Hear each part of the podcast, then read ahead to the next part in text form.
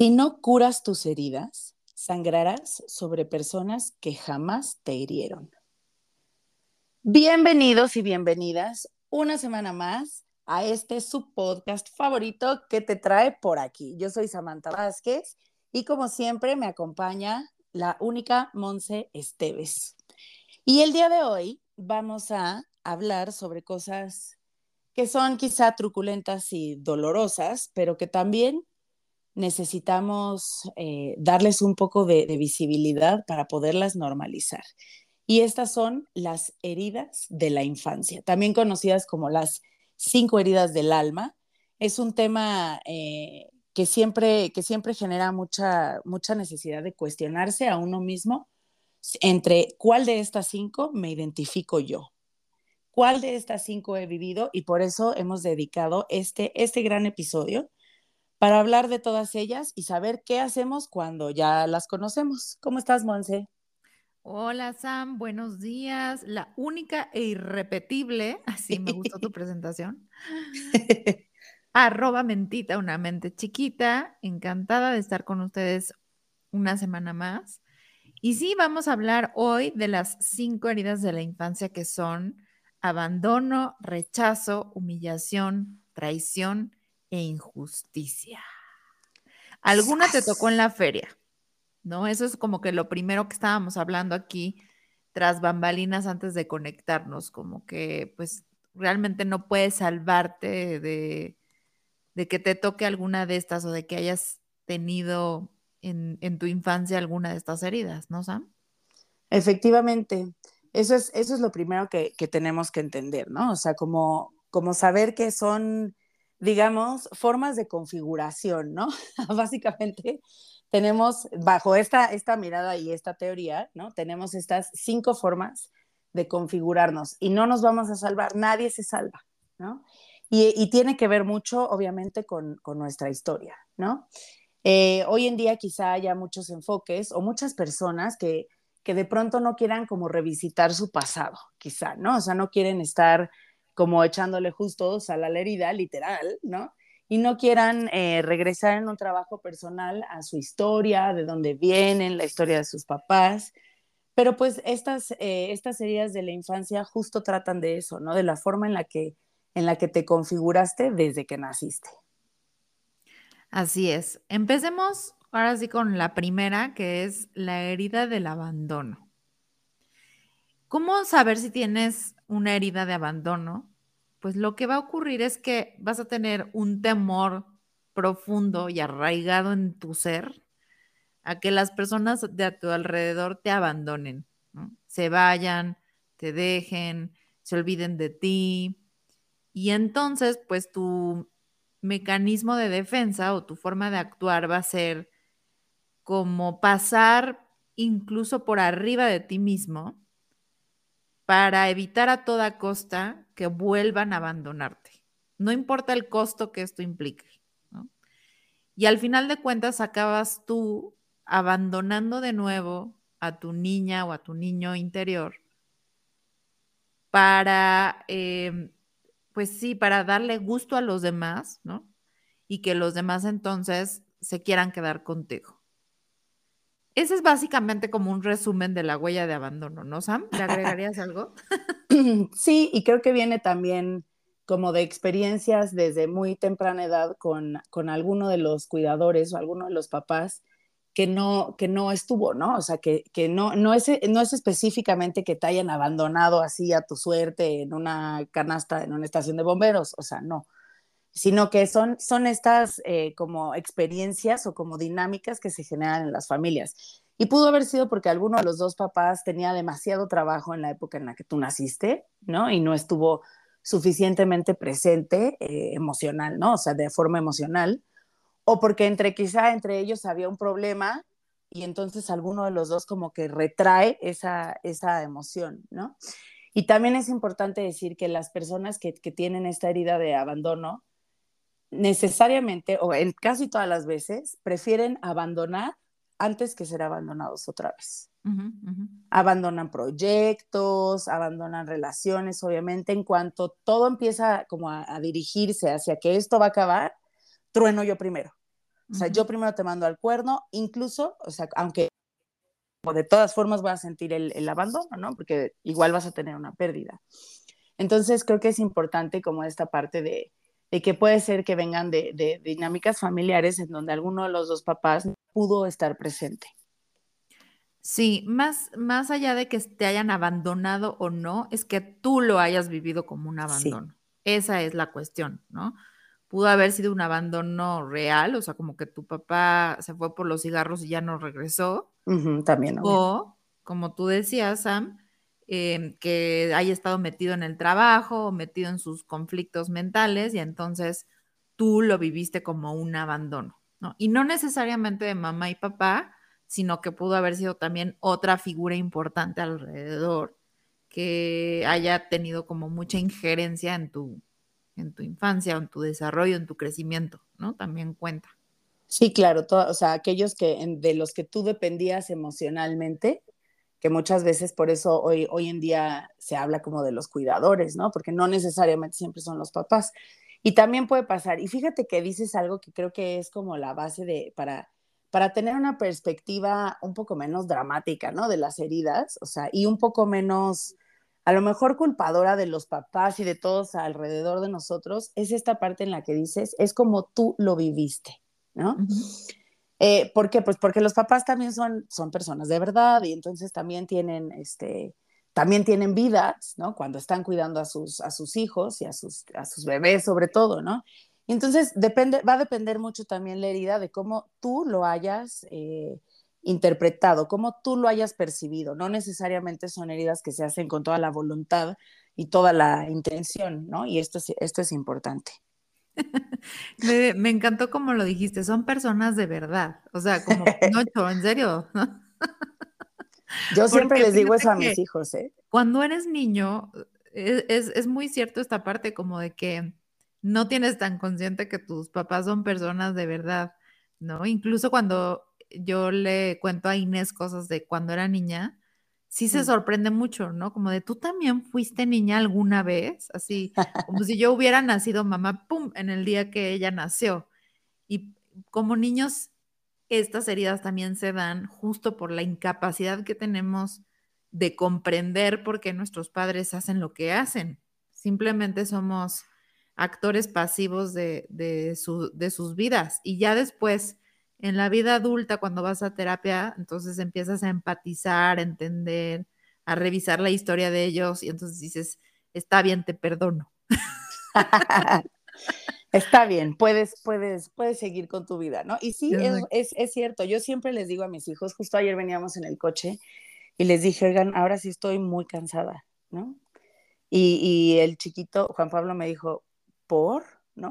Así como, o sea, se supone que tú no, hagas eso, ya sabes. Y yo siempre les digo, porque recuerden que soy una niña de verdad. Yo también me canso y me enojo y me da hambre y me aburro, ¿no? Y entonces esto les da como, bueno, o sea, les da risa, sí, por supuesto, pero supongo que también les da esta parte de, bueno, pues sí es cierto, ¿no? A ella también le sale el moretón si, si se pega, ¿no? No es esta, este ente ahí como eterno, ¿no? Este, y esto es importante como, como en, eh, mantenerlo en tu perspectiva cuando estés como analizándote y, reviviendo toda esta parte de la historia, ¿no? Totalmente. Entonces, algo bien importante es que si tú identificas que tienes, por ejemplo, la herida del abandono, claro que hay un proceso como en donde te puedas permitir reclamarle a tus papás, enojarte con ellos, llorarlo, este, quemar hojas de papel en la fogata, lo que tú mejor este, te convenga para sanar esa herida. Pero después de todo eso, sí es importante dejar de culpar y empezar a responsabilizarte, ¿no? Esto no es una justificación de decir, yo sufrí la herida del abandono, por lo tanto estoy destinada al sufrimiento y, eh, ¿no? al drama, sino es para que lo hagas consciente y entonces te responsabilices y digas, ok, yo viví esto, por lo tanto mis miedos son que, que, me lo vuelvan a hacer, que me abandonen, que me dejen, que una consecuencia ha sido que quizá me he abandonado a mí misma. Ok, ahora qué sigue, ¿no? ¿Qué puedo hacer al respecto para crecer, para sanar, para no repetir esta historia con mis hijos, por ejemplo, para tener una mejor relación de pareja? Es ya tomar cartas en el asunto después de haberte dado cuenta de, pues sí, de todo lo que hay detrás de, esas acciones que tienes, ¿no? Exacto. Y también las, todas las heridas eh, en general, lo que nos van a ir marcando son los patrones de conducta que tenemos, ¿no? De eso, de eso, eso es un poco lo que más clarifican las, las heridas, ¿no? Justo eh, hablan como, y puedes ir como buscándoles la pista en, las, en los patrones que tienes de conducta, en los patrones que tienes para elegir parejas, para elegir en general amistades, este, y todo esto, ¿no? Entonces, por ejemplo, las, las, las personas que tienen una, una herida de abandono, por lo general son personas que tienen una gran necesidad de aceptación, ¿no? ¿Por qué tienen una gran necesidad de aceptación? Pues porque les preocupa tremendamente que por algo que ellos sean o no sean, los abandonen. Y entonces van a ser personas que van a tratar constantemente de buscar esta aceptación en las personas que los rodean. Y otra, o, la, como la contraparte o el otro lado de la, de la, pues de la situación sería que fueran como hiperindependientes, ¿no? O sea, también justo que no quieran acercarse ni hacer contacto con nadie y otra vez es porque qué miedo que me abandonen. Entonces mejor lo hago yo todo por mi cuenta, ¿no? Este, y, la, o sea, y una que sería como la mitad es como, como minimizar la importancia de, de la gente en nuestra vida. Así como, bueno, sí, o sea, sí, sí terminé con, este, con, con mi novia de muchísimos años, pero bueno, pues ya, este, ya vendrá alguien más, ¿no? Así como sin, sin verdaderamente darle el peso.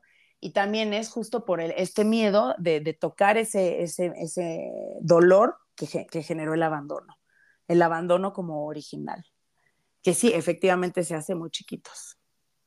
Sí, justamente tenemos que pensar que, o sea, nuestras conductas surgen como una defensa para protegernos de no volver a sufrir lo que ya en algún momento nos dolió tanto, Entonces, pues sí, tenemos que pensar que, híjole, si estoy teniendo este mismo patrón de parejas una y otra vez, ¿de qué me estoy defendiendo? ¿Qué es lo que estoy tratando de ocultar, de evadir, de disfrazar? ¿Qué es a lo que no me quiero enfrentar? Que me va a doler de nuevo, ¿no? Exacto, a lo mejor qué, qué es lo que estás queriendo remediar, ¿no? O sea, como calmar este miedo como eterno que te persigue, ¿no? Y también, bueno, podemos pasar a la siguiente herida, ¿no? Que es este, la herida del rechazo. Aquí creo que hay parecen muy, Ay, perdón. No, no, a mí me parecen muy similares estas heridas, ¿no? Como que la de abandono y la de rechazo siento que se parecen mucho. Quizá la de rechazo no es este tanto este temor a que me dejes, pero sí es un rechazo a mí mismo, ¿no? A como a, a mi persona, a ser como soy, porque es lo que viví en la infancia. O sea, cuando yo era niña o cuando yo era niño me dijeron, ay, no seas así, ser así es bien feito.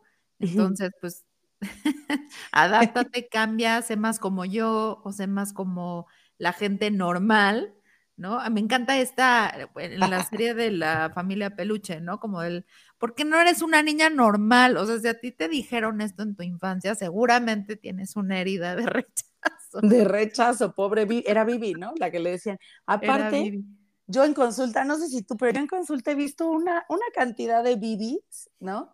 En donde en realidad son estas personas que tienen quizá un campo de conciencia un poquito más amplio, ¿no?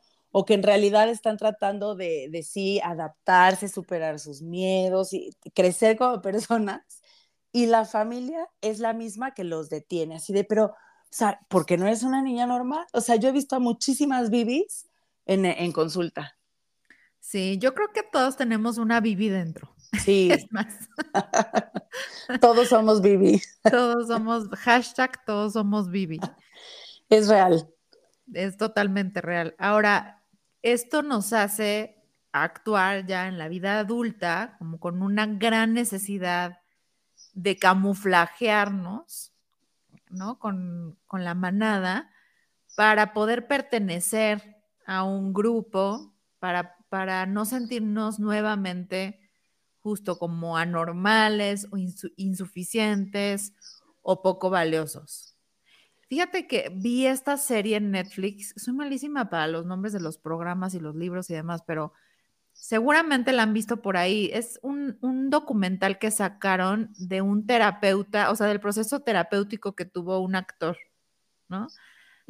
¿Sí la viste? Se llama Stunts o Stunts o algo así. ¿no? El nombre del terapeuta es el nombre de la serie. es el nombre de la serie. Pero mi, mi querida Dori interna no me permite acordarme. Dori, Bibi, o sea, vamos a llegar a la personalidad múltiple.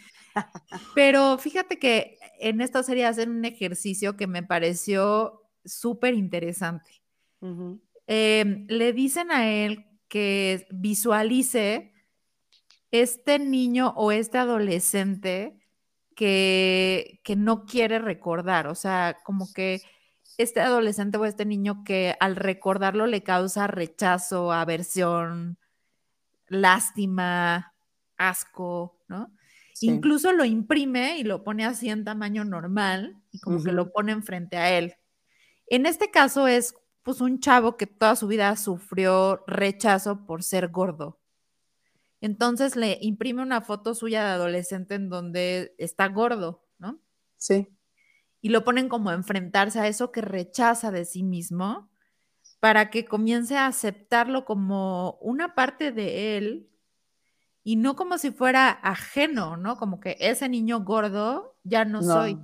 Claro, no, no lo quiero recordar. Sigue siendo ese niño gordo y siempre lo serás, pero estás ocultándolo y estás tratando de meterlo abajo de la cama para que nadie lo vea y nadie lo encuentre y, lo estás rechazando tú mismo, lo estás abandonando, ¿no? A tu niño interior y eso duele. Entonces, es un ejercicio bien interesante porque si tuvieras tú que visualizar como esa parte que más rechazas de ti misma y decir, esto también soy yo, ay, qué duro, ¿no? Es súper difícil hacer eso. Sí, claro, es parte como de acercarte a la sombra, ¿no? Y de, y de saber que también eres eso. ¿no? Y esta, esta parte de la herida del, rechazo es como justo este, este ejemplo, que sí la serie es muy buena, eh, como que hace, hace referencia como a que si quisiéramos editar partes de nosotros, ¿no? O sea, la, herida se refiere como a esta, a esta experiencia en donde alguno de tus cuidadores te hizo sentir como que no eras adecuado, ¿no? O sea, como que no eras quizá o lo que, o, completamente aceptado, lo que esperaban, o este tipo de cosas, ¿no? Sin embargo, no te, o sea, no te terminan abandonando, solo te hacen como un poco el feo, ¿no? Entonces, esta, esta, esta parte como quizá de parcializar nuestra vida, ¿no? Y de decir, yo ya no soy esa, ¿no? O sea, yo ya no soy aquel adolescente gordo, o yo ya no soy ese niño este, buleado o ese tipo de cosas, ¿no? Que, que sucede mucho también con las personas que tienen la herida del rechazo, ¿no? Por lo general, las personas con herida del rechazo van a, van a poder ser más proclives a que los buleen, porque precisamente como se sienten inadecuados, van a transmitir esa sensación de inadecuados y de ahí es de donde se van a agarrar. ¿no? También tienen que ver mucho las heridas con lo que transmitimos de nosotros mismos, que es lo que tenemos como un poco impreso, ¿no? En nuestro inconsciente, en nuestras conductas. Y buscar, por ejemplo, la perfección es otra de las, de las eh, cualidades o de, los, de las cosas que hacen las personas con rechazo, ¿no? Buscar constantemente la perfección y estos, yo conozco a mucha gente, ¿no? Que, que trata incluso como de, no, no me voy a detener en el 10, me quiero sacar 11. Oye, pero no existe, no importa, ¿no? Si no me saco 11, soy, o sea, no fui suficiente.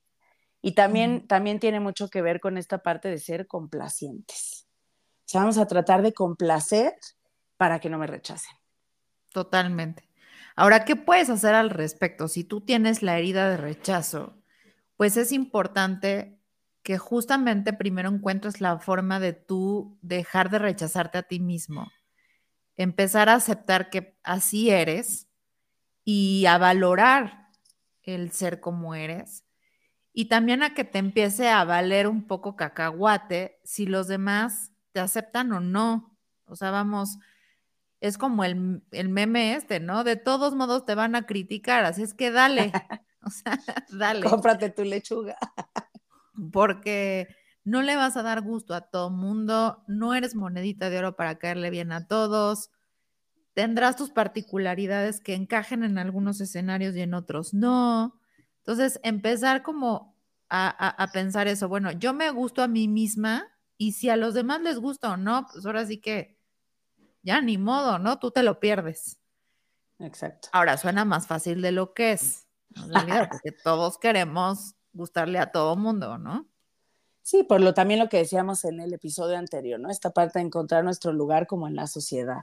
Y eso es algo cierto, pero creo que también tenemos que hacer como conciencia o, pues sí, estar, estar verdaderamente atentos a que como todos de todas maneras tenemos alguna de estas heridas, y es más, yo me atrevería a decir que hay una, hay una que, que va a marcar, ¿no? O sea, hay una que sí va a ser efectivamente la que tengas, y de pronto como que tenemos nociones de todas las demás. Y, este, y, también quisiera yo tocar ese tema como de, dado que son las cinco formas de configurar a un ser humano, bajo esta, esta premisa de las heridas del, del alma, entonces todos vamos a tener alguna más fuerte que las demás. Por lo tanto, entre más trabajes en aceptarte a ti mismo, como en todas, en todas las facetas de tu vida, y si fuiste un adolescente gordo, ese adolescente gordo vive dentro de ti. O sea, ya no existe en este preciso momento, pero vive adentro. Y esa, esa niña a lo mejor buleada o esa, lo que sea, o sea, todas esas personas que fuiste viven dentro de ti. Y esto es parte eh, enormemente importante para poder eh, soltar esos patrones y para poderlos cambiar, ¿no? Porque si no, ¿qué es lo que sucede? Va a llegar una pareja o van a llegar las parejas en tu vida y tú te vas a relacionar desde ese adolescente gordo o desde esa niña buleada. No te vas a poder relacionar desde un adulto, digamos, como a término, ¿no? Así como a los bebés. o sea, no vas a estar, no vas a estar listo como adulto y te vas a estar relacionando desde esos, esos adolescentes o esos, ni, esos niñitos heridos, ¿no? Y así como tú quizá te has sentido rechazado e inadecuada para siempre, ¿no? Para todo, también tienes que la gente a tu alrededor, lo más probable es que también se sienta así a veces. Y eso siento que, es eh, un poder como sanador, ¿no? El saber que no eres el único al que le pasa y que justo tienes que trabajar por gustarte a ti, por asegurarte de nunca rechazarte tú. Sí. Esto a mí me gusta visualizarlo como cuando los perritos algo traen de, de, herida, ¿no? En las patas o en las orejitas o así, y que de pronto no te has dado cuenta, van así por la vida normal, ¿no? Y entonces les vas a agarrar esa parte donde tienen la herida, por ejemplo, les vas a agarrar la pata y, ¿no? Te gruñen o te, te tiran la mordida y dices, ay, ¿qué te pasa? Porque no quieren que les toques su herida. Y así somos nosotros. O sea, podemos parecer lo más normales y saludables del mundo mentalmente hablando, pero cuando alguien va a meter el dedito a la llaga, es como, exacto. allá porque aquí no, ¿no? Ahí no metas el dedito que voy a morder. Y es justamente esa defensa de ahí me duele, entonces aguas con eso porque ahí me duele. Entonces también podemos detectar qué es lo que nos duele sabiendo qué es lo que nos detona. O sea, aquello que te detona y que dices, esto me prenden uno, dos, tres, pues analízale porque hay algo ahí detrás que te está doliendo y es una buena señal como para encontrar justamente qué es. Ahora vámonos a la que sigue porque si no, no nos va a dar tiempo de abordar todas, que es la herida de la humillación. Aquí yo tengo una historia de un paciente que vi hace muchísimos años, pero siempre me llamó mucho la atención. Creo que me puse en su lugar y sentí muy feo. Este paciente me contaba que justamente él se, sentía constantemente humillado por sus padres. Pero una anécdota en particular fue que fueron a casa de unos amigos de los papás a Acapulco y entonces él saliendo de la alberca, estaba chiquitito, tenía unos 6, 7 años, saliendo de la alberca, su mamá le dice, tienes, tienes mocos, así como las velas de mocos que les salen a los niños así, ¿no? Y que a todos nos salen en la alberca, por cierto. A todos. Y entonces que la mamá le dice, límpiate con la toalla, ¿no? Y entonces el niño hace lo que le dice la mamá y en eso voltea la dueña de la casa y le dice, no, ¿qué haces? No te limpies con la toalla. Y entonces la mamá voltea y le dice, sí, qué asqueroso eres, ¿por qué te limpias con la toalla? Y entonces él, pues obviamente se sintió súper humillado, súper expuesto, porque la mamá en lugar de ponerse de su lado, porque ella le había dado esa instrucción, lo que hizo fue evidenciarlo aún más y pues de alguna manera también humillarlo y traicionarlo al mismo tiempo. Sí, ahí se parecen las dos heridas, ¿no? Ajá. Y él traía mucho esta anécdota colación en la terapia, porque seguramente representaba pues varios momentos en donde él se sintió de forma similar, ¿no? Exacto. Sí, esta, esta herida de la, de la humillación, fíjate que a mí me, evoca como mucho todas estas historias también en, las, eh, en, la consulta y también cuando, cuando trabajas con, con, papás actuales, ¿no? O sea, con papás y mamás. Toda esta forma como a lo mejor de manejar los berrinches en los ochentas o en los setentas, ¿no? Que era esta parte así de mm, eh, el niño haciéndote berrinche, la niña llorando en el restaurante, así, claro, tú sigue llorando para que te vean todos lo fea que te ves. Miren, miren, apláudanle tan fea. Eso puede llegar a ser el inicio de una herida de humillación. Es como exponer, o sea, como casi que encuerar a la persona enfrente, pues enfrente de todo mundo, ¿no? Y esta parte como de, de hacer, de que, de que hagan sentir a, este niño o niña como que no, no, merecen, no merecen el amor, como que sí verdaderamente no lo merecen porque hicieron o son algo inaceptable. A mí me ha pasado muchísimo, por ejemplo, en la natación, ponte, ¿no? Cuando estoy cambiando a Inés el traje de baño y me ha tocado súper desagradable mamás y papás al lado cambiando a sus hijos de, mira, ella ya no usa pañal, mira, y tienen la misma edad que tú, ¿eh? Y ella no usa pañal y tú sí. ¡Qué horror! Ay, no, yo siento bien feo, o sea, con ganas de decir, ¿sabe qué? Aquí está la policía de la crianza respetuosa. y le vamos a aventar esta muy bonita chancla. Pero justamente también eso, ¿no? Cuando te comparan con el otro y, y destacan esa parte de no, no normal, es lo que estábamos diciendo, no eres un niño normal, no estás haciendo lo que se espera de ti, me decepcionas, em, me hace sentir más orgulloso el niño de al lado que tú. Que tú.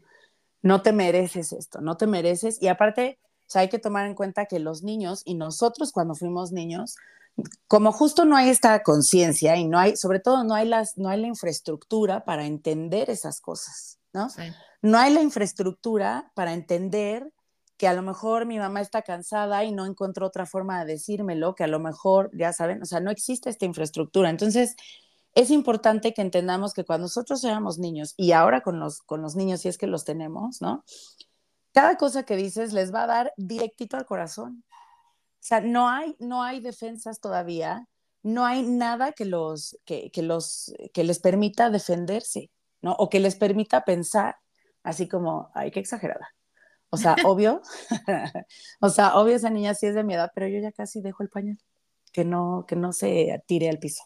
Pues no, no existe, no, no hay estas, estas funcionalidades, ¿no? Entonces, por eso es que las heridas son tan, pues sí, tan reales, tan profundas y sobre todo se repiten tanto a través de nuestra vida, ¿no? O sea, vamos repitiendo en estos patrones que decíamos, ¿no?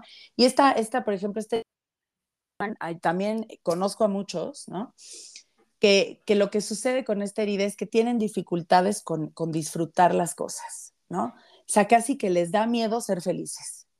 O sea, les pasa algo súper increíble y de todas maneras es como, eh, no puedo estar bien con esto. O sea, no, es mi fiesta y no me la paso bien. Es mi boda y de todas maneras es un drama. Eh, como que todo el tiempo es esta parte como de estarte haciendo menos y es, supongo que tiene mucho que ver o me hace mucho sentido con esta parte del merecer. Yo no merezco esta experiencia, yo no merezco, por ejemplo, esta relación tan buena. No sé si a ti te ha pasado, pero a mí sí me han dicho en, consulta esta parte de, es que es demasiado bueno para ser verdad, ¿no? O sea, esta relación que tengo hoy en día de pareja es demasiado buena y estoy segura de que en algún momento me va a dejar, ¿no? Y se va a dar cuenta como de que yo no merezco todo esto tan bueno que me está pasando. Sí, y al mismo tiempo, pues como ya lo vivieron algún, alguna vez, permiten que los demás los sigan humillando, ¿no? Entonces puede ser que se involucren en relaciones de pareja donde continuamente los estén humillando y no les suene que está del todo mal porque pues ya pues lo vivieron, ¿no? Como que ya se los dijeron alguna vez de tú no mereces esto, tú estás loca, tú eres una exagerada, tú no eres normal. Entonces, si alguien más llega y te lo dice, vas a decir, va, pues sí, ¿no? Sí, cierto, porque a mí toda la vida me han dicho eso. Entonces, es muy probable que no te vayas a salir de una relación así porque ya traes esta herida y por lo tanto no haces tan consciente que eso que te están haciendo no está bien, ¿no? Exacto. Y es, es importante aquí también decir que eh, lo que hayas vivido, ah, con todo, o sea, lo vas a repetir, sí, claro, pero también vas a tener relaciones que se te hagan conocidas. Sí. O sea, sí es, sí es esto real, sí lo repetimos en las relaciones. Sí, porque más vale bueno por conocido que malo por conocer. Entonces, si yo ya sé lidiar con esta parte de humillación, porque así crecí, así nací, pues es, lo que va a ser familiar para mí. Y qué miedo enfrentarme a otra cosa desconocida, porque qué tal que me va peor de lo que ya me fue. Entonces, este temor te hace quedarte en lo seguro, en lo que ya conoces, en lo que sabes manejar. Y eso, pues, es triste, ¿no? Por eso hay que hacerlo consciente para, saber que hay, hay escenarios mejores. Y para romper esos patrones. Y la herida cuatro, Racatán, es la de la traición. Y esta, esta herida de la infancia se refiere como a experiencias que alguien importante en nuestra vida hizo algo que rompió nuestra confianza o que interfiere nuestro, con nuestro bienestar, ¿no? Como pudo haber sido una de la humillación de tu paciente y dos, que pues la mamá lo traicionó ¿no? O sea, lo aventó al ruedo, al ruedo solo, ¿no? Y esto muchas veces se, observa, ¿no? Cuando la gente quiere tener eh, el control sobre las demás personas, sobre sus decisiones, quiere tener el control absoluto sobre su conducta, o sea, estas personas como muy controladoras. ¿Y por qué? Pues porque si tú controlas a cada persona con la que te llevas, si tú controlas la relación, como que un poco tratas de blindarte de que alguien te traicione. Y también son, es muy, es muy común que tengan, que sean estas personas como muy desconfiadas, que tienen una percepción siempre negativa y son súper pesimistas de todo. O sea, si el mundo, es que el mundo ya se fue a la burger, ¿no? O sea, todos estamos de la fregada, esto jamás va a cambiar. Y esto es por una traición constante que sienten, que sienten que reviven y reviven. Sí. Y sabes una cosa, que esta herida de la traición es tan fuerte que incluso traspasa el lenguaje. Por ejemplo, si mi papá tiene otra familia, pero nunca nos los dijo, se siente, ¿sabes? Claro. Si yo no soy hijo de este papá que me dicen que es mi papá, se siente.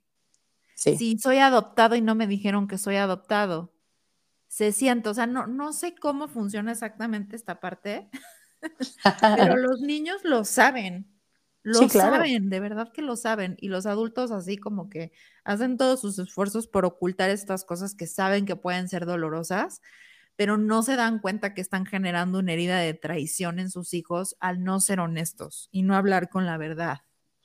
Eso es cierto, fíjate que o sea, creo que es una, capacidad que tenemos también los seres humanos, ¿no? O sea, como de, traducir estas, estos mensajes que hay en las dinámicas, porque justo eh, yo siempre les digo a mis pacientes, acuérdate que no, es, no, no, son, no son cosas que te van a sentar en una silla y te van a decir, a ver, te voy a herir con la traición, mijito, apunta. Número uno, o sea, no, esta, toda, toda esta noción que tenemos de, nuestras vidas y cómo nos vamos lastimando de chiquitos, son cosas que se captan, ¿no? Como de manera inconsciente.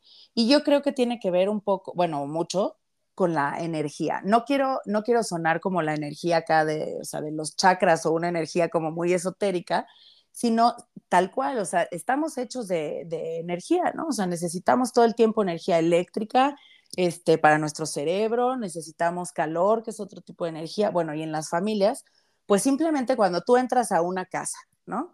O entras a una, este, o, o le caes a alguien en un café y las personas que estaban ahí estaban discutiendo, se siente. Entonces, si tú sientes cuando el mesero que te está atendiendo está de malas, que no sientas que tus papás, alguno de los dos, eh, bueno, el papá tiene otra familia, porque pues la mamá está medio cañón, este, pues, ¿no? O sea, claro que se siente. Y eso es algo por lo que también creo que hay este, este camino de la salud mental, es como la casa del jabonero. El que no cae resbala, no importa si te lo dijeron, si no te lo dijeron, de todas maneras lo sientes. Los problemas entre tus papás a lo mejor no son, no son eh, parejas que, que griten enfrente de los niños. A mí me tocó una vez, hace también muchísimos años, atender a un niñito que estaba teniendo como, como conductas disruptivas en la escuela, o sea, como que había cambiado su patrón de conducta. Y los papás, cuando los vi a ellos por separado, me dijeron, es que nos vamos a divorciar. Y yo, ah, ok, y luego, pues lo que pasa es que nunca jamás nos hemos peleado enfrente de los niños. Entonces, o sea, va a ser como una, o sea, un antes y un después. O sea, como que yo siempre he visto a mis papás aparentemente tan felices y de pronto un día ya no nos aguantamos, nos odiamos y nos vamos a separar.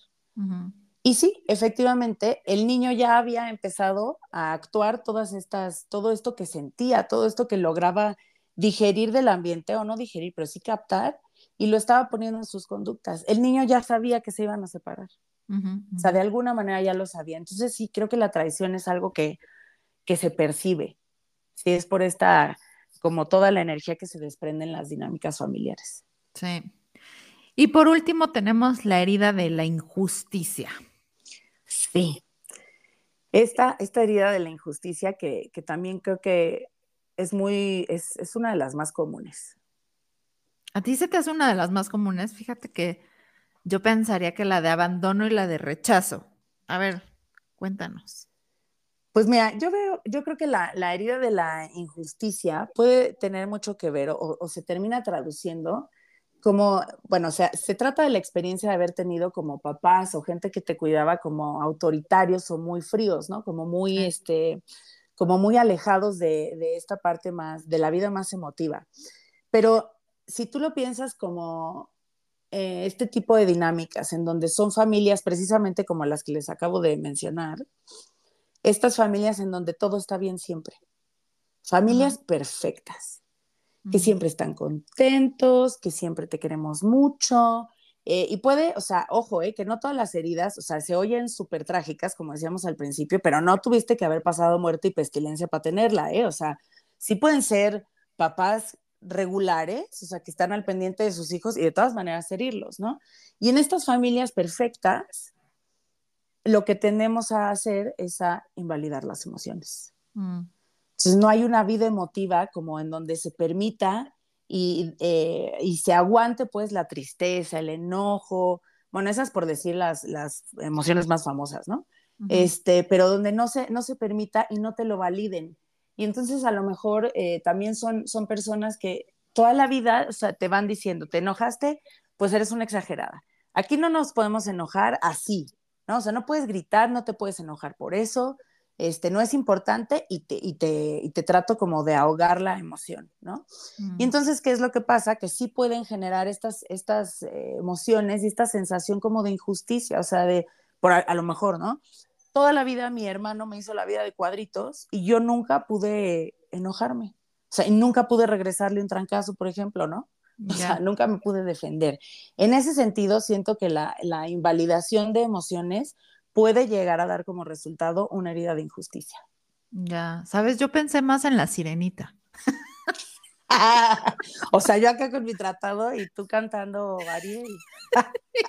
Oye, pero, pero ¿cuál sirenita? ¿La de ahora o la de nuestra época? No, pues las dos, ¿no? O sea, como esta parte eh, injusta de no, pues a lo mejor tiene que ver con lo que estás diciendo, o sea, de no validar pues lo que yo quiero, ¿no? O sea, mis deseos.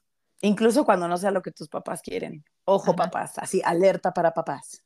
Sí, creo que hay muchas películas de Disney que hablan de eso, ¿no? O sea, Moana, Valiente, La Sirenita. O sea, tienes razón, a lo mejor es una herida bastante más común de lo que yo estaba pensando. De, o sea, como que no obtener lo que crees que, bueno, sí, lo que te mereces, no solo lo que crees que te mereces, lo que te mereces, tal cual, ¿no? Exacto, o no, o no, no obtener la reacción que tú necesitabas, ¿no? O sea, a lo mejor si tus hermanos te hacían la vida de cuadritos, o si simplemente te enojabas porque, pues porque así es la vida, ¿no? Entonces, es esta, es esta invalidación y vivir con esta sensación de injusticia, ¿no? Y también va a ser, va a ser gente que tiene miedo a perder el control. O sea, no es como en la, en la otra herida que quieren tener el control todo el tiempo en la traición, sino que aquí tienen todo el tiempo este, miedo a perder el, control, ¿no? De, que las cosas no salgan, este, de, que, de que algo se les cruce y todo lo que yo hice no sirvió para nada, ¿no? Eh, también es, gente que tiende a ser como muy dura consigo misma, ¿no? Que exigen demasiado sobre sí mismos, exigen demasiado sobre, sobre su, su cuerpo, ¿no? Quizá, y entonces dan todo, pero pues jamás van a, van a querer este, eh, como permitirse que los demás se vean, lo vean como ya me cansé o esto ya no, ya no estoy aguantando, ya no estoy aguantando tanto, ¿no? Y es también obviamente la búsqueda de, de poder y de logro, ¿no? Aquí vamos a estar todo el tiempo buscando el, el logro. Y se vuelven justicieros. O sea, como que no toleran las injusticias, los prenden muchísimo, es algo que los detona o le tratan de buscar la injusticia a todo. O le tratan de buscar la injusticia a todo. Ahora sí que le buscan chichis a las serpientes. Justo así. ¿no? Entonces, bueno, esas son las, las, cinco, las cinco heridas de, la infancia. Y es súper es, importante eh, como sí, sí regresar y sí revisitar nuestra historia. Y justo lo que, lo que decíamos antes de, de, empezar todo este, todo este episodio es como esta parte de salvémonos un poco del drama, Sí, sí es una forma de configurarnos. Sí, en la mayor parte de los casos, los papás no lo hicieron con toda la intención, ¿no? Lo que no quiere decir que haya estado bien, ¿no? Como decías al principio, no es una justificación, pero sí quizá lo queremos, lo queremos platicar como una, como, como una onda más esperanzadora. Si te identificas con alguna o no, o, te identificas con todas, ¿no? Seguramente que hay una que, que prevalece más y hay que buscarla para poderle dar un sentido, para poderle dar eh, una explicación y también para poder salir de nuestros propios patrones, ¿no? Para dejar de abandonar una vez más a esa niña chiquita, para dejar de relacionar y tener un, matrimonio eh, desde una injusticia, desde una injusticia que yo percibo, ¿no? O en la, en la que es más real, eh, relacionarnos con alguien con quien nos va a tratar injustamente siempre. Y eso son cosas que, tenemos que cortar. Sí son caminos dolorosos quizá, ¿no? No, muy doloroso. Pero para mí responsabilidad es eh, el pensar que en ese entonces efectivamente alguien más era el, el responsable de darte lo que no te dieron. Pero hoy en día la, única o el único responsable de darte esas cosas eres tú mismo. Entonces, necesitas tomar responsabilidad y no abandonarte y no rechazarte y no permitir que te humillen y no permitir que te traicionen, ni tú traicionarte a ti mismo, ni ser injusto contigo. Y mientras tú cuides a esa niña o ese niño interior y hagas lo necesario para protegerlo, cuidarlo, respetarlo y hacerlo crecer y sanar, entonces ya estás tomando responsabilidad de tu vida emocional. Exacto. Yo les, yo les recomiendo hacer un, un ejercicio, es como un ejercicio así de una, una imaginación, ¿no? Imagínense que ustedes de adultos ahora mismo van manejando su coche y de pronto voltean a su espejo retrovisor y en el espejo retrovisor está su niño chiquito, está su niña sentada. Ustedes son los que hoy en día manejan su coche. Ustedes son los responsables si se estrellan, si le lanzan un, este, un zapato al niño de atrás. Ustedes son los que tienen la, la dirección en las manos, ¿no? Y eso es lo que hace tan, eh, lo que a mí me parece que empodera tanto de, de, caminar tu propia historia, de sanarte de esas heridas, de liberarte. Y también la otra es que también necesitamos humanizar a nuestros papás, lo que decíamos justo al principio. Este, este efecto de pensar que tu maestra de kinder siempre está dentro del salón y si te la encuentras en el súper te falla el sistema. y es como, ay, mi maestra también come, no es lo mismo que nos pasa con los papás. Entender que también nuestros papás Em, tenían una vida aparte, tenían sus propias heridas, ¿no? Pero que hoy a lo mejor que tú eres mamá y que tú eres papá, no eduques a tus, no, no transmitas ni eduques a tus hijos con esa niña que fue tratada injustamente, con esa niña que fue humillada, ¿no? Para que no se generen también estas, eh, bueno, se, se siga perpetuando esa herida para empezar, o que no sea tan dura. Y la otra es que, que nuestros hijos no, no terminen eh, tratando de sanar nuestras heridas. Sí, y que no permitas que ese niño o esa niña tome el volante, ¿no? Me gustó esa analogía del coche. Entonces siempre tomen en cuenta que atrás traen a su niño y a su niña. Entonces, ¿hacia dónde los van a llevar ustedes? Muy bien. Pues un tema muy bonitísimo este, ¿verdad? Muy popular entre, entre el público conocedor. entre todos los heridos y heridas que somos. Espero que lo hayan disfrutado y si pues les quedó alguna duda de este tema, los invito y las invito a que nos sigan en nuestras redes y nos manden un mensaje a arroba mentita, una mente chiquita. Y a arroba psicóloga Sama. Los esperamos por allá con sus preguntas y también nos gustaría que nos sugirieran algún tema que les gustaría que tocáramos aquí para hablar de salud mental sin filtros. Hasta la próxima. Hasta la próxima. No olviden compartirlo a quien más lo necesite. Un beso. Bye.